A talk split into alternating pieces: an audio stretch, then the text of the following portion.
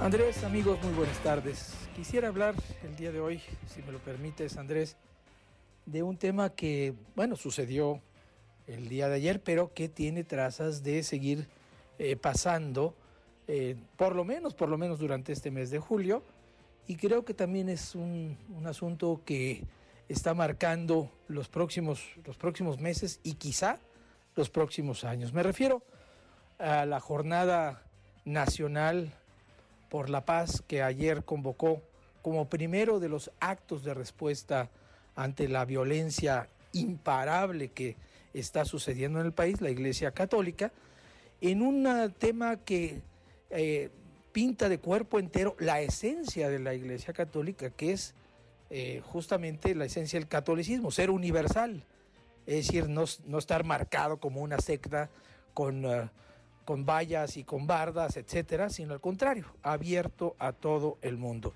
Ayer hubo marchas en muchas partes del país eh, exigiendo pues un cambio en la política de abrazos no balazos que eh, pidió incluso el presidente de la República cuando dijo, bueno, pues la iglesia está apergollada, así lo dijo, apergollada a los intereses eh, más... Uh, eh, más, más claros del capitalismo, etcétera, etcétera, con toda esta retórica, a mi juicio, totalmente infundamentada, sin fundamentos del presidente de la República. Bueno, pues la respuesta de la Iglesia no se hizo esperar por primera ocasión, creo, en muchos, muchos años.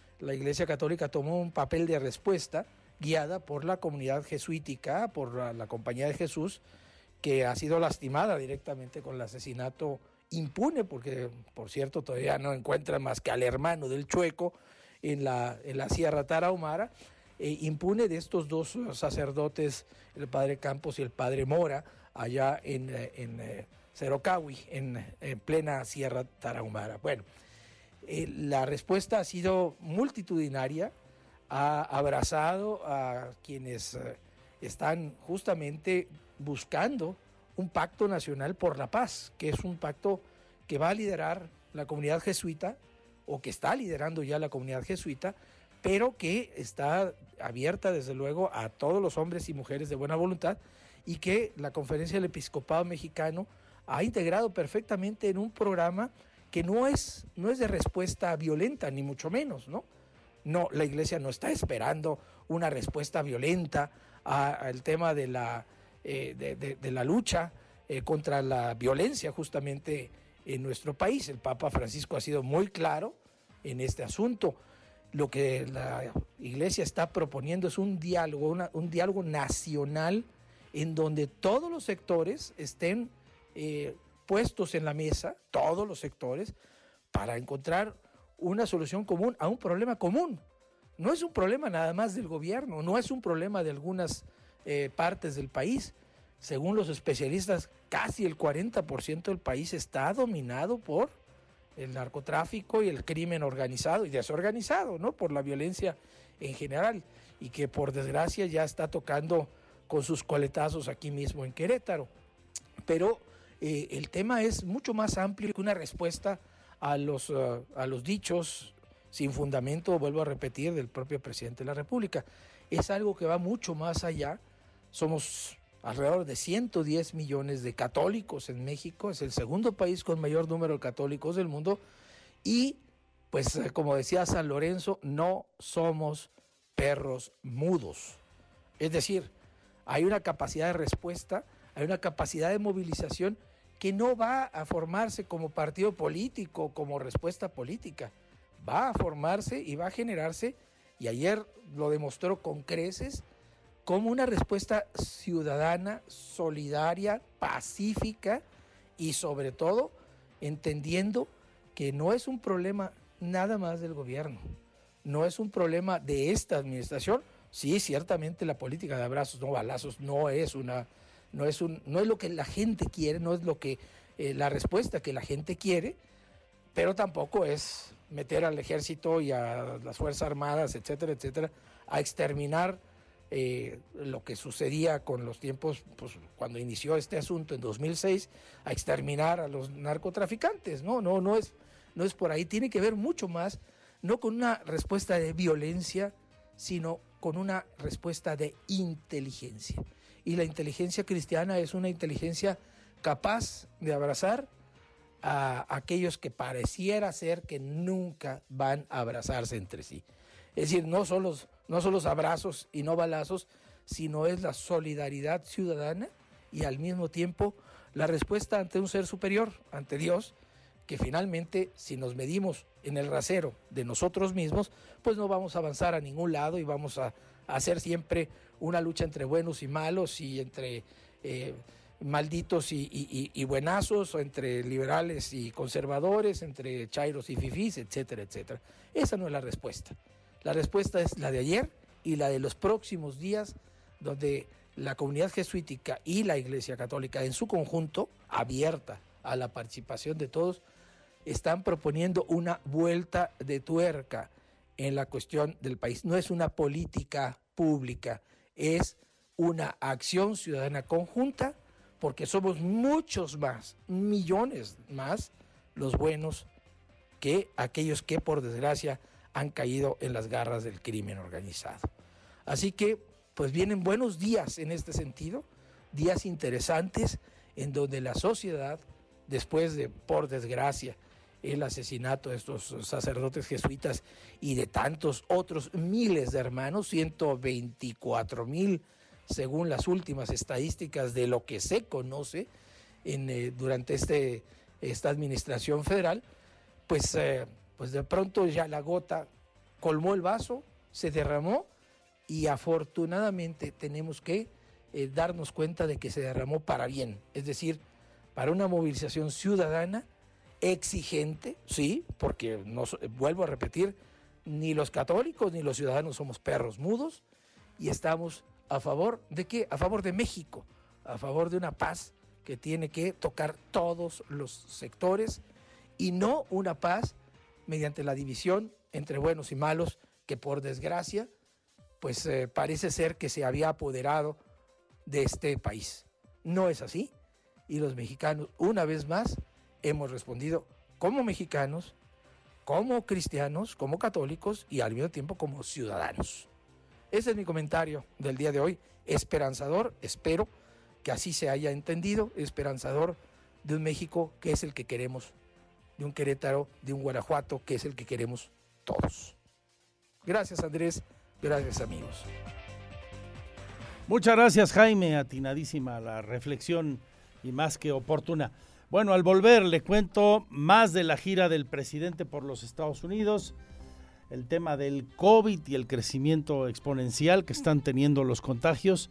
Si bien afortunadamente pues la mayoría estamos vacunados, ¿cómo va el proceso de vacunación en chicos entre los 5 niños, entre los 5 y los 11 años, que comenzó ayer?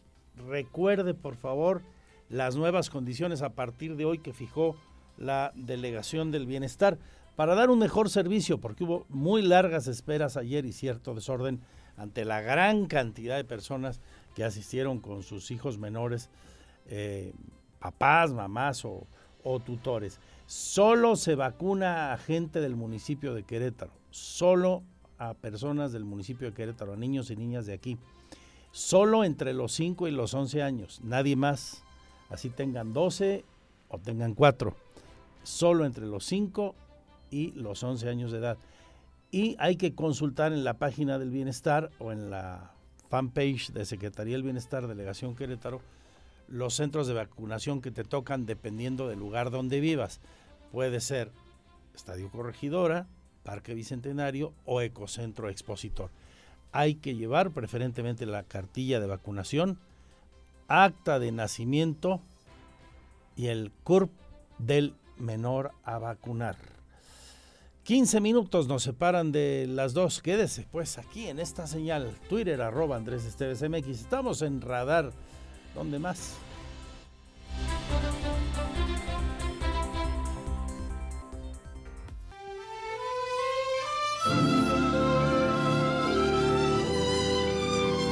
Ponemos alfombra roja porque ya está lista Mitch Sánchez cubriendo a Oli Lara. Saludos a Oli y felicidades a Mitch en su cumpleaños.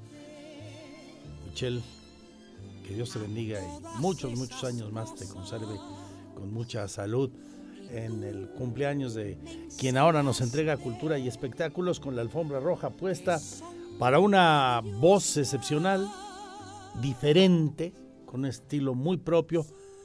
Fue una mujer muy exitosa cuando éramos muy niños, mi querido Pirro. Claro, su carrera fue larguísima, muy longeva en México. Luego se fue a vivir a Miami, ella nació en Cuba y se nos adelantaba un día como hoy la singular, la extraordinaria Olga Guillot. Yo no concebía cómo se quería en tu mundo raro. Un gran sentimiento interpretaba el, el bolero Doña Olga que se nos adelantó hace 12 años, en el 2010, allá en la Florida.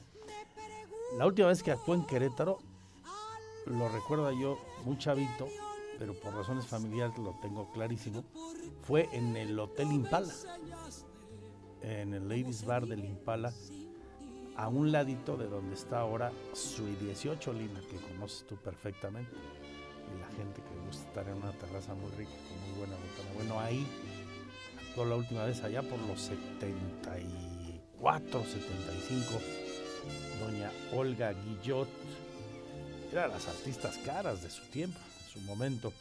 Bueno, también hoy recordamos a una murciana, Maritrini Pérez de Mirabete y Mille. Maritrini, cantautora, tuvo algunos éxitos muy importantes. Ella se fue muy joven en el 2009, pero nacía un día como este en 1947, allá en su Murcia española. No, esa no soy yo. Yo no soy esa que tú te creías. La Esta la más famosa de todas las de ella, ¿no? Sin duda. Si a todo esa niña sí, no, esa no soy yo.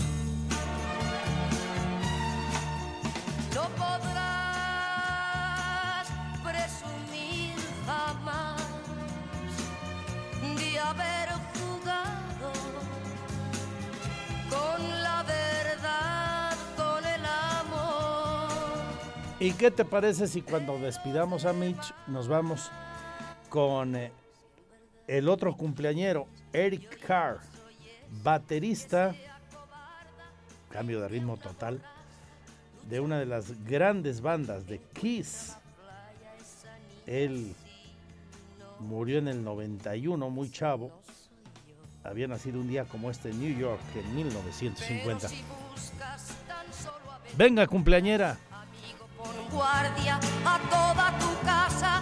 Yo no soy esa que pierde esperanzas. Piénsalo ya, no. Yo no soy esa que tú.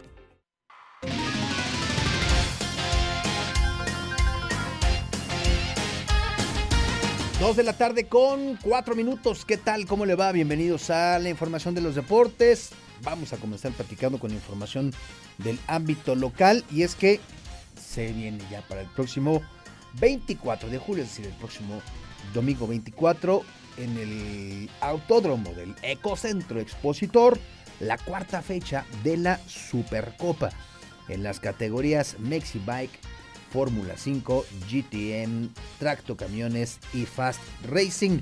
Se dio a conocer pues este evento al cual usted puede acudir desde 100 pesitos solamente, 100 pesitos y vivir pues esta supercopa, toda la adrenalina que se genera en un evento como estos con tantas categorías. Vale la pena, ¿eh? Vale la pena que usted una vuelta. Se la va a pasar bien. Solecito de domingo. Un vasito de papas con salsa.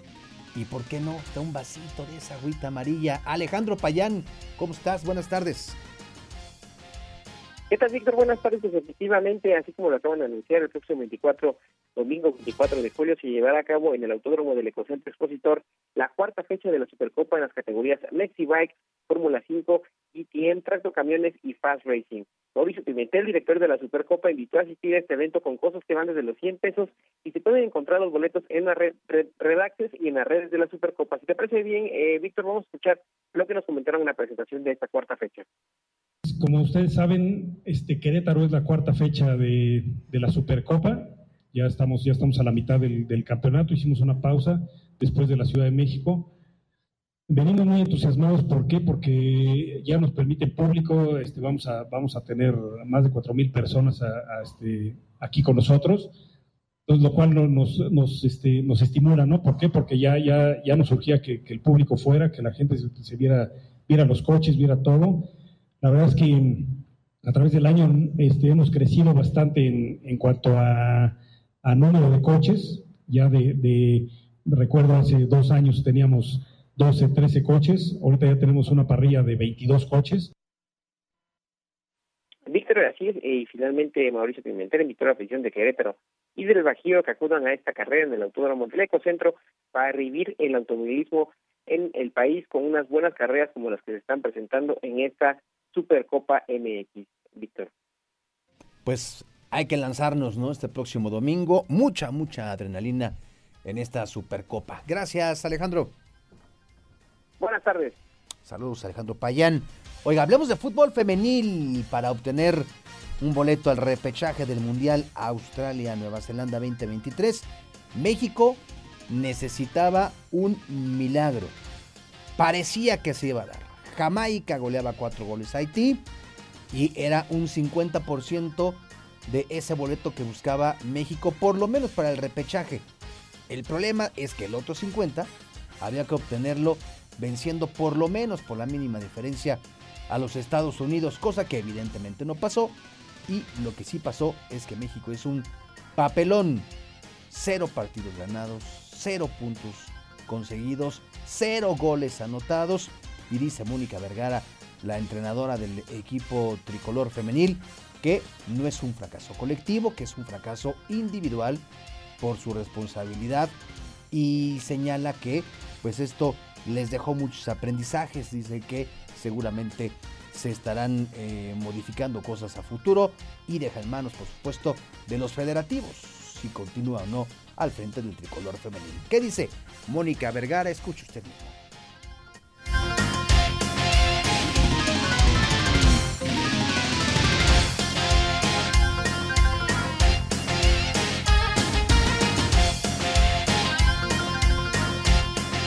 Pues decirles que lo considero como un fracaso personal. Les dije que después de este partido evidentemente iba a hablar, pero sí quiero que sepan que debemos de rescatar las cosas buenas que están este, desarrollándose en nuestro país.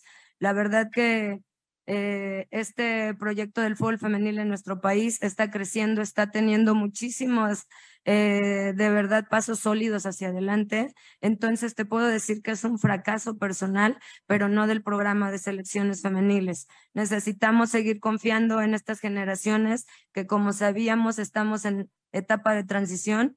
Entonces, eh, de manera personal asumo esta responsabilidad. Sí, por supuesto, como siempre saben, yo no soy una persona que renuncia a las cosas, evidentemente voy a ser evaluada y como en diferentes procesos eh, siempre soy sometida a una evaluación, estoy segura que también no seré evaluada únicamente por este torneo, sino por todo el proceso.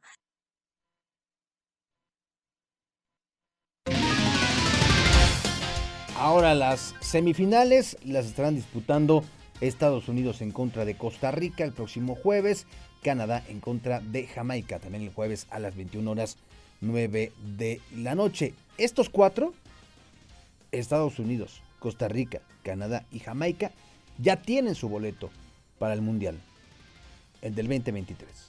Y los finalistas tendrán su boleto directo para los Juegos Olímpicos de París 2024.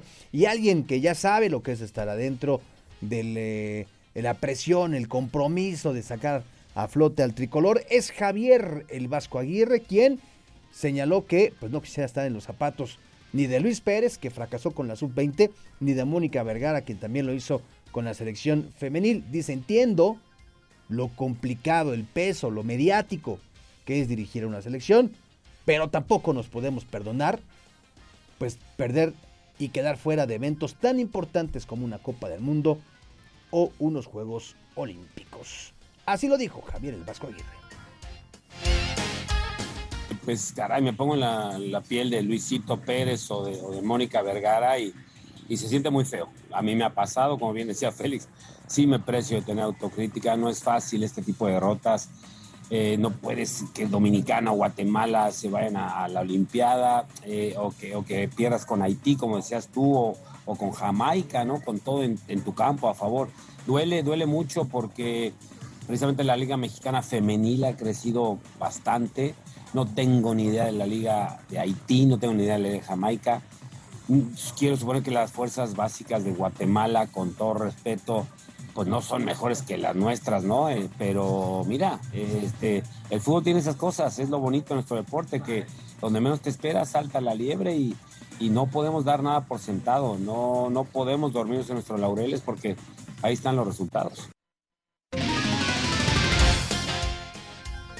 Oiga, le cuento, le platico que Grupo Pachuca se convirtió en el socio mayoritario del Real Oviedo, equipo de la segunda división de España. La escuadra azulona seguirá en manos de empresas mexicanas, pero ahora el 51% de las acciones van a pertenecer a la que preside Jesús Martínez, el 20% a Grupo Carso y el 29% restante a diversos socios. El día de hoy, el Real Oviedo, a través de un comunicado de prensa, informó que habían eh, decidido aceptar la oferta de Grupo Pachuca para vender el 51% de las acciones del club español.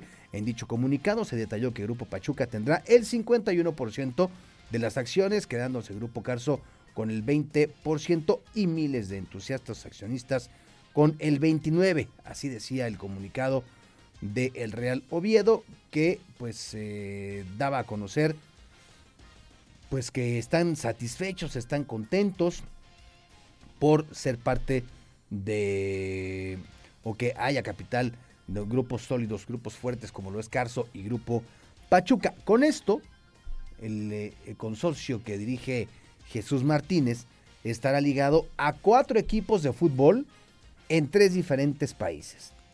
En México tienen a Pachuca y a León. En Chile están con el Everton de Viña del Mar. Y ahora llegaron a España con el Real Oviedo. Dos de la tarde con 13 minutos. Hoy en Radar Sports vamos a platicar, por supuesto, de las previas, de lo que se viene para eh, la Liga MX en esta jornada número 3. Vamos a hablar también de un tema que llama la atención. Fíjese usted, hay un grupo de chavos seleccionados de Taekwondo que tienen la posibilidad de ir a Bulgaria a una Copa del Mundo de la especialidad.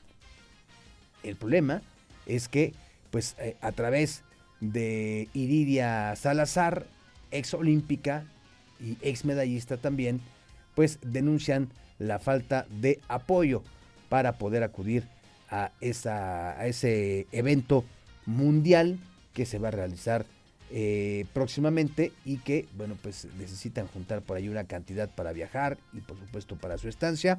Están, pues solo les falta salir a botear, ¿no? Están pidiendo ahí apoyo, están pidiendo que se les ayude para poder acudir a ese compromiso. Vamos a platicar con Iridia Salazar de este asunto y mucho más, por supuesto, al finalizar la segunda edición de Radar News. Gracias, mi nombre es Víctor Monroy, muy buenas tardes y nos escuchamos a las 3 de la tarde.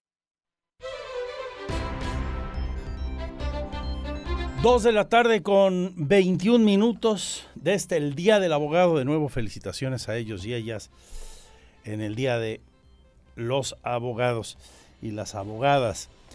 Vamos con un tema del que se había perfilado ya hace algunas semanas y hoy confirma la Secretaría de Desarrollo Sustentable. Andrea, se cobrarán tres impuestos ambientales. Es un hecho a partir del 2023. ¿A quiénes? ¿Con qué alcance?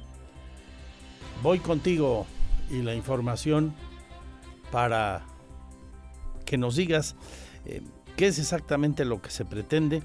Nuevas normativas, le recuerdo a usted que fueron aprobadas por la legislatura local están buscando eh, los mecanismos, la forma de hacerlo de la mejor manera, eh, registros eh, correctos y también que haya estímulos a quienes hagan las cosas bien y paguen menos impuesto.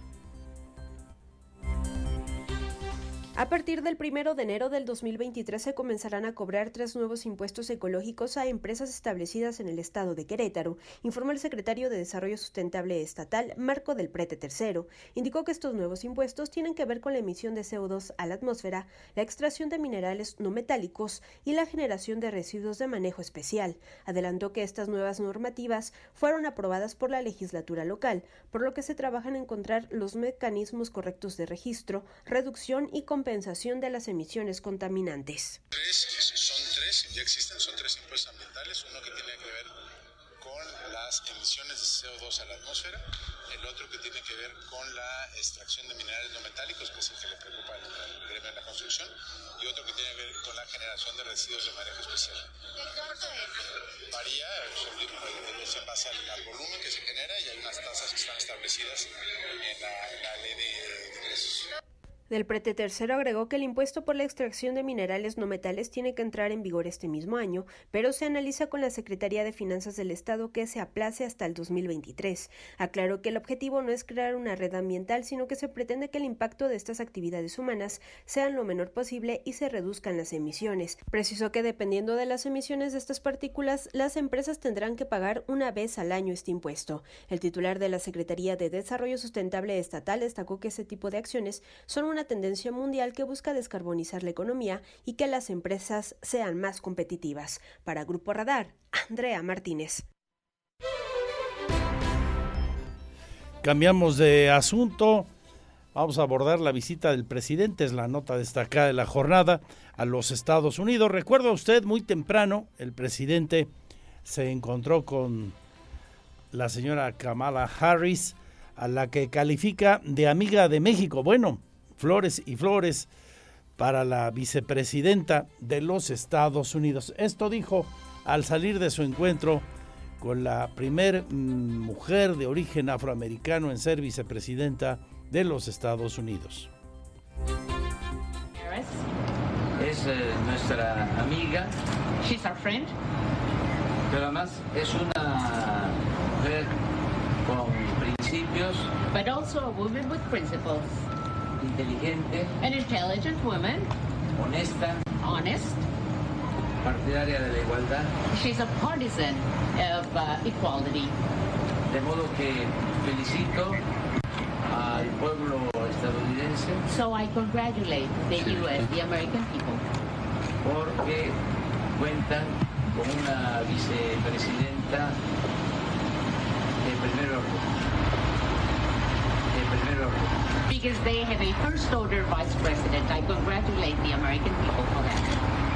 Siempre hemos eh, conversado We've always been speaking en beneficio de nuestros pueblos y de nuestras dos naciones. for the benefit of our peoples and both of our nations. Y ahora vamos a hacer lo mismo. And today we are going to do exactly the same thing. Muchas gracias. Thank you so much.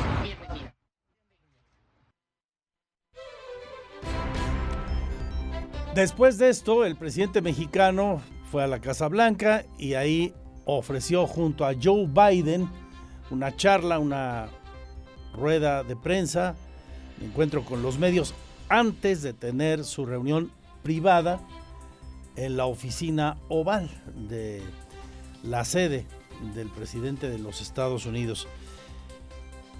Sostuvo Andrés Manuel López Obrador cinco puntos en la agenda. Destacando, lo dijo el propio tabasqueño, incluso antes de salir de México, el tema migratorio. Y también pidió a Joe Biden, y a efecto de ayudar a superar la crisis económica global por la que se ven envueltos los dos países, suspensión de aranceles. Eso le pidió a Biden. Aquí el planteamiento del mexicano. Asimismo, es indispensable, lo digo de manera sincera y respetuosa. And it's also indispensable that I say this in a very sincere fashion in the most respectful manner. Regularizar ya y dar certidumbre a migrantes que desde hace varios años trabajan honradamente y contribuyen al desarrollo de esta gran, gran nación. Sé que sus adversarios, los conservadores, I know that your adversaries, the conservatives, van a pegar el grito en el cielo. are going to be screaming all over the place. Even to heaven, they're going to be yelling at heaven. Pero sin un programa atrevido de desarrollo y bienestar, But without a daring, a bold program of development and well-being, no será posible resolver los problemas it will not be possible to solve problems. ni conseguir el apoyo del pueblo. It will not be possible to get the people's support. Frente a la crisis, In the face of this crisis, la salida no está en el conservadurismo, the way out is not through conservatism, en la transformación. the way out is through transformation. Actuar con arrojo, We have to be bold in our actions.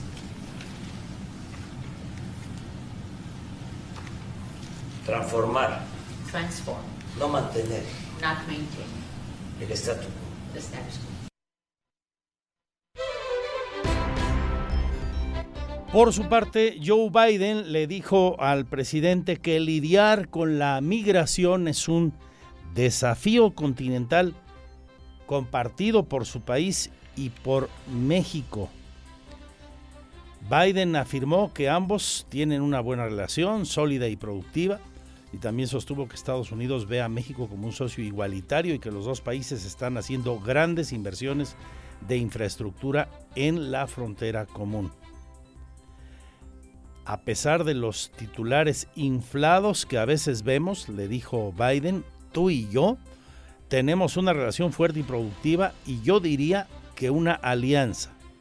El tema migratorio, continuó diciendo Biden, ha llegado a niveles históricos aquí, en el hemisferio, y es un tema que no solamente afecta a Estados Unidos, también a México, porque también es uno de los destinos elegidos por los migrantes, así que es algo que hay que trabajar de forma mancomunada, afirmó antes de ingresar a su reunión privada. El demócrata agregó que su gobierno va a crear oportunidades de trabajo legales para los migrantes. El año pasado, dijo, nosotros batimos un récord de emisión de las visas H2, que fueron 300 mil visas emitidas. Nosotros llegamos a niveles históricos en los últimos cinco años en la emisión de visas para centroamericanos y le pidió paciencia en el tema migratorio al presidente mexicano. Eh, desde el ala demócrata hubo reacciones a la visita del presidente López Obrador. Los eh, legisladores del partido de Biden le pidieron al presidente de la República cambie sus políticas respecto a los periodistas.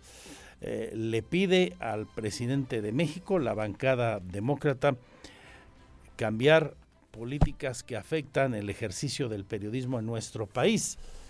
Los republicanos a los que se refirió, a los conservadores, el presidente en su intervención, como usted acaba de escuchar, fueron evidentemente mucho más críticos. En el Capitolio, en rueda de prensa, criticaron múltiples decisiones de Andrés Manuel López Obrador en áreas, dijeron, como el sector energético, la política de seguridad, abrazos y no balazos, y el ambiente de inversión que amenaza los intereses compartidos entre México y Estados Unidos.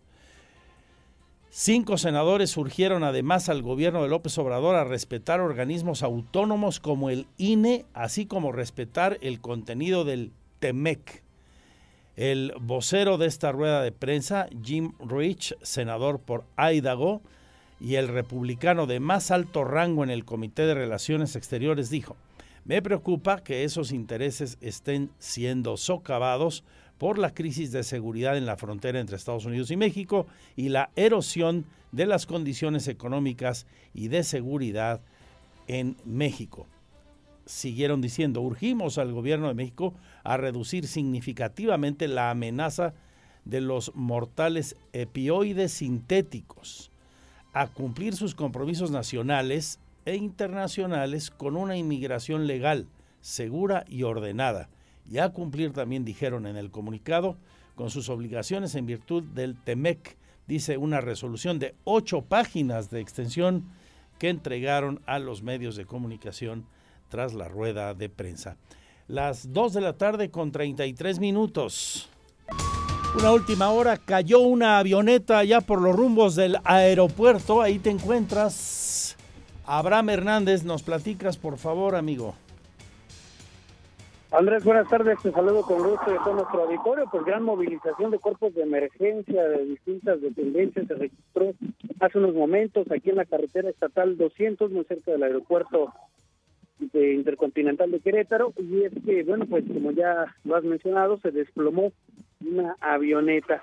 Hasta el momento no se tiene mayores detalles. La aeronave pues cayó en una zona de cultivos, por lo que no se tiene a la vista de aquí de la carretera es eh, un predio, precisamente se, entra por un camino de terracería perteneciente a la empresa Aerotech. Y bueno, pues hasta el momento se encuentra en esta, esta zona de cultivos, donde aún trabaja personal de protección civil del municipio de Maltés, Bomberos Querétaro, la Fiscalía General del Estado. Y bueno, pues está en espera por parte de, de las autoridades de información sobre la, cantidad de tripulantes que viajaban en esta unidad. Hasta el momento, de manera preliminar, se habla de dos personas muertas en este lugar. Sin embargo, se está en espera de mayor información por parte de la Agencia Federal de Aeronáutica Civil, que será la encargada de las indagatorias correspondientes tras este lamentable accidente aéreo, Andrés. Eh, estos dos ocupantes de la aeronave, de la avioneta, eh, ¿habrían muerto entonces, Abraham? Así es, Andrés. Hasta el momento, eh, pues se ha confirmado al menos la muerte de dos personas. Está, pues, en espera de personal eh, encargado para hacer y verificar si al interior de esta aeronave pues, se encontrara alguna otra persona. Y la información hasta el momento de manera eh, confirmada son dos personas muertas. Muy bien. Gracias, Abraham. Eh, seguimos al pendiente por si hay alguna novedad ahí. Te agradezco mucho. Gracias. Hoy, martes de la salud, reporte de los tres últimos días eh, de contagios en Querétaro. Sigue creciendo de forma importante eh, eh, el número de los mismos.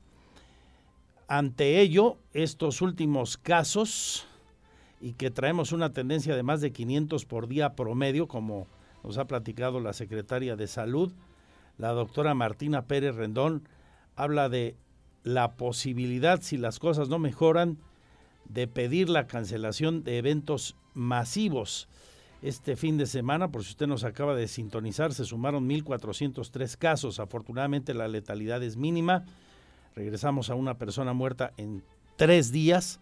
Hay 28 hospitalizados, 11% de camas con ventilador ocupadas y 37% de camas sin ventilador.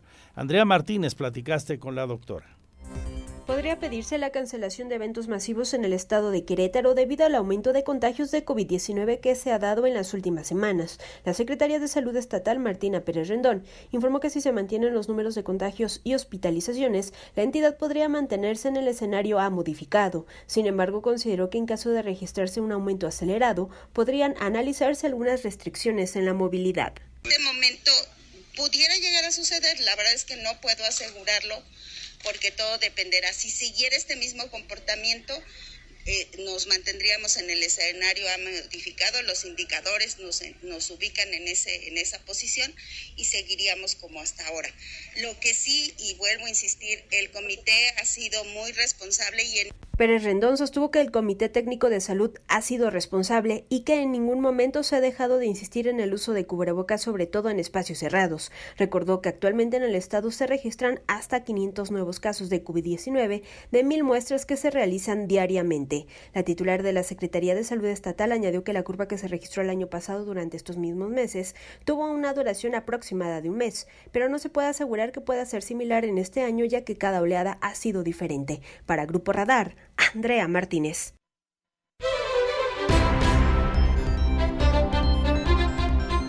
Bueno, y habló de este tema hoy la rectora, leo aquí en nuestro portal, en andresesteves.mx, dice Tere García Gasca, en México se está haciendo presente la quinta ola del COVID ante un incremento importante y definido de casos en el país y en la entidad queretana, así como por la aparición en el mundo de una nueva subvariante de Omicron, la subvariante llamada Centaurus, nos recuerda la rectora, la cual es más contagiosa. Informa que a nivel mundial los casos confirmados y decesos se han mantenido, sin embargo a nivel nacional México subió por primera vez en mucho tiempo del lugar 21 al lugar 19 por casos y se encuentra en el 5 por fallecimientos acumulados. En el caso de Querétaro, según la doctora García Gasca, destaca que también aumentó la posición a nivel nacional al pasar del lugar 9 al 7 con un incremento al 5 de julio del 70% de positividad, en donde el porcentaje de confirmados pasó de 1.52 a 2.59, mientras que el crecimiento de casos activos fue de 78.39%. De hecho, recordará usted, le comentaba al inicio de la semana, eh, la Universidad Autónoma de Querétaro regresó en su semáforo, en su semáforo al eh, rojo, de acuerdo a las políticas universitarias. Si bien la máxima casa de estudios está ahora mismo de vacaciones, solo hay algunos cursos de regularización o posgrados, el semáforo universitario está en rojo. Eh, cambiamos de asunto. Leo también aquí en nuestra fanpage Magazine TV Querétaro que el gobernador se reunió hoy con el fiscal Alejandro Echeverría con el objetivo de establecer los lineamientos de coordinación para la notificación en tiempo real y la atención a las medidas de protección en favor de ofendidos, víctimas y personas que participan en un proceso legal.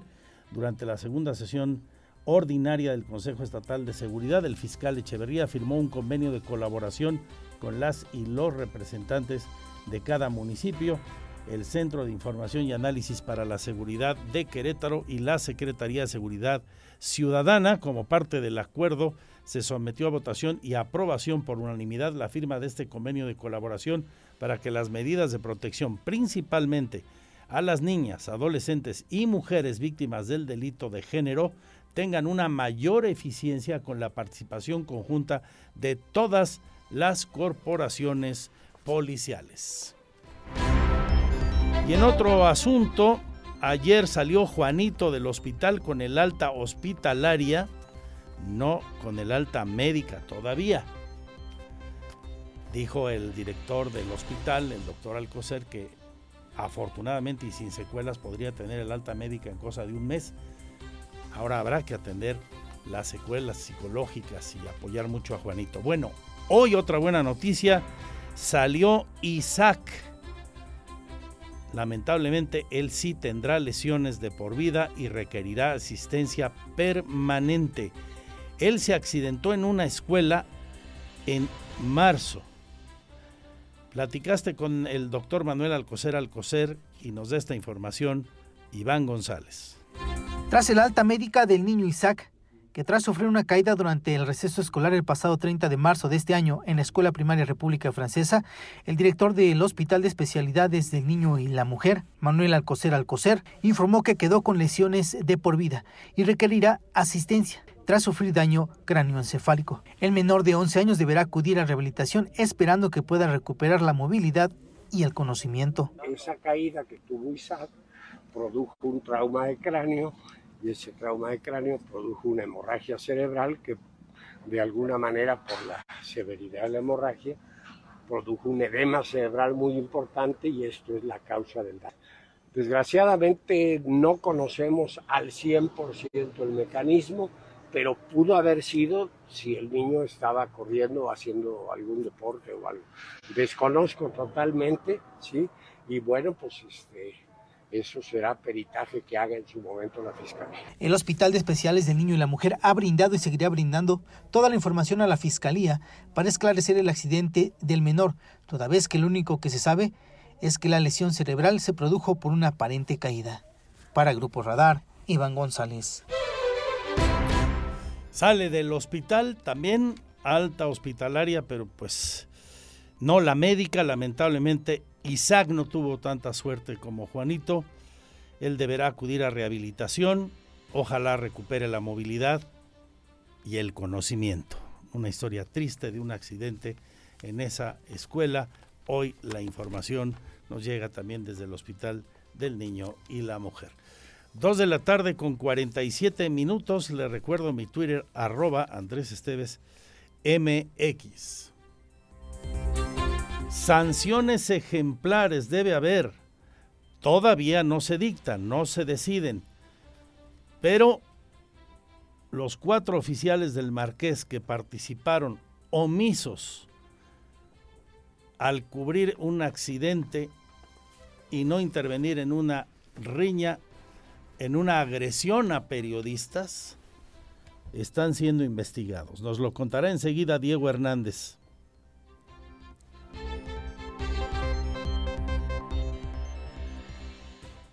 Aún no se decide si serán dados de baja los cuatro oficiales municipales del municipio del Marqués que presenciaron cuando periodistas fueron agredidos por sí. Al hacer su trabajo, señaló Enrique Vega Carriles, alcalde de la demarcación, aunque por el momento no se sabe la sanción. El edil comentó que esta debe de ser ejemplar. Bueno, ya estamos en investigación ahorita, estamos en, el, en un consejo que hay ahí y para que se deslinden responsabilidades y se vea y el que tenga que darse de baja o se tenga que sancionar se va a sancionar. Ah, todavía no es definitorio, todavía Toda, estamos, sí, sí, tiene que deliberar ese ese comité. ¿Cuántos oficiales son los que se están investigando? ¿Tendrá conocimiento cuántos son los elementos? Que... Creo que son cuatro. Son cuatro. Ajá, sí, así es. No lo sé, no lo sé, no lo sé, pero sí que tenemos que actuar y tenemos que este, hacer algo ejemplar. Vega Carriles apuntó que sería hoy o mañana cuando el comité interno decida qué sanción tendrán estos agentes municipales, debido a que estaban presentes en el momento de las agresiones durante un accidente de tránsito. En ese sentido, la Defensoría de Derechos Humanos sigue investigando lo sucedido con la posibilidad de emitir una recomendación a la corporación,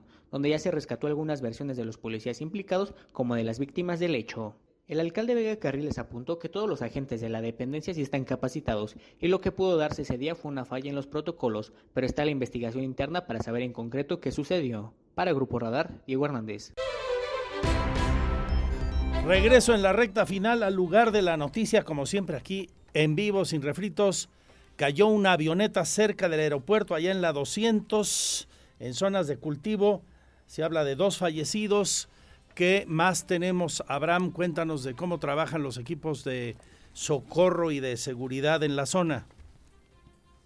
Andrés, buenas tardes. Nuevamente comentarte que en estos momentos se, encuentra personal de la Guardia Nacional, así como la Policía Estatal. También ya van llegando elementos de la Fiscalía General del Estado, es decir, Policías de Investigación del Delito. Hasta el momento hemos podido conocer que es una avioneta con matrícula N28DF esta aparentemente originaria de Perland en Texas, en Estados Unidos, y que bueno, pues se sabe que eh, sería propiedad de Global Avionics, esta que eh, pues se encarga también de eh, lo que es la escuela de avionaje, entre otras prestaciones que da. Esto pues cayó en una zona de sembradíos de cultivo aquí en Aerotech, y bueno, pues continúan los labores, se ha confirmado ya el deceso de dos personas tripulantes de esta avioneta y se espera mayor información por parte de las autoridades federales. Entonces ya se confirma que murieron los dos tripulantes. Así es, Andrés, hasta el momento se tiene confirmado el deceso de dos personas. Bueno, pues es la última hora. Gracias, Abraham. Quédense con lo más potente de la radio deportiva, Radar Sports, aquí aquí, aquí en el 107.5 y en el 71 de Luis Roberto Sosa y mi amigo Víctor Morro. A nombre de todos mis compañeros y compañeras, gracias. Nos vamos con quien hoy hubiere cumplido años de Kiss, su bataca, su baterista. Salud y suerte, adiós, adiós.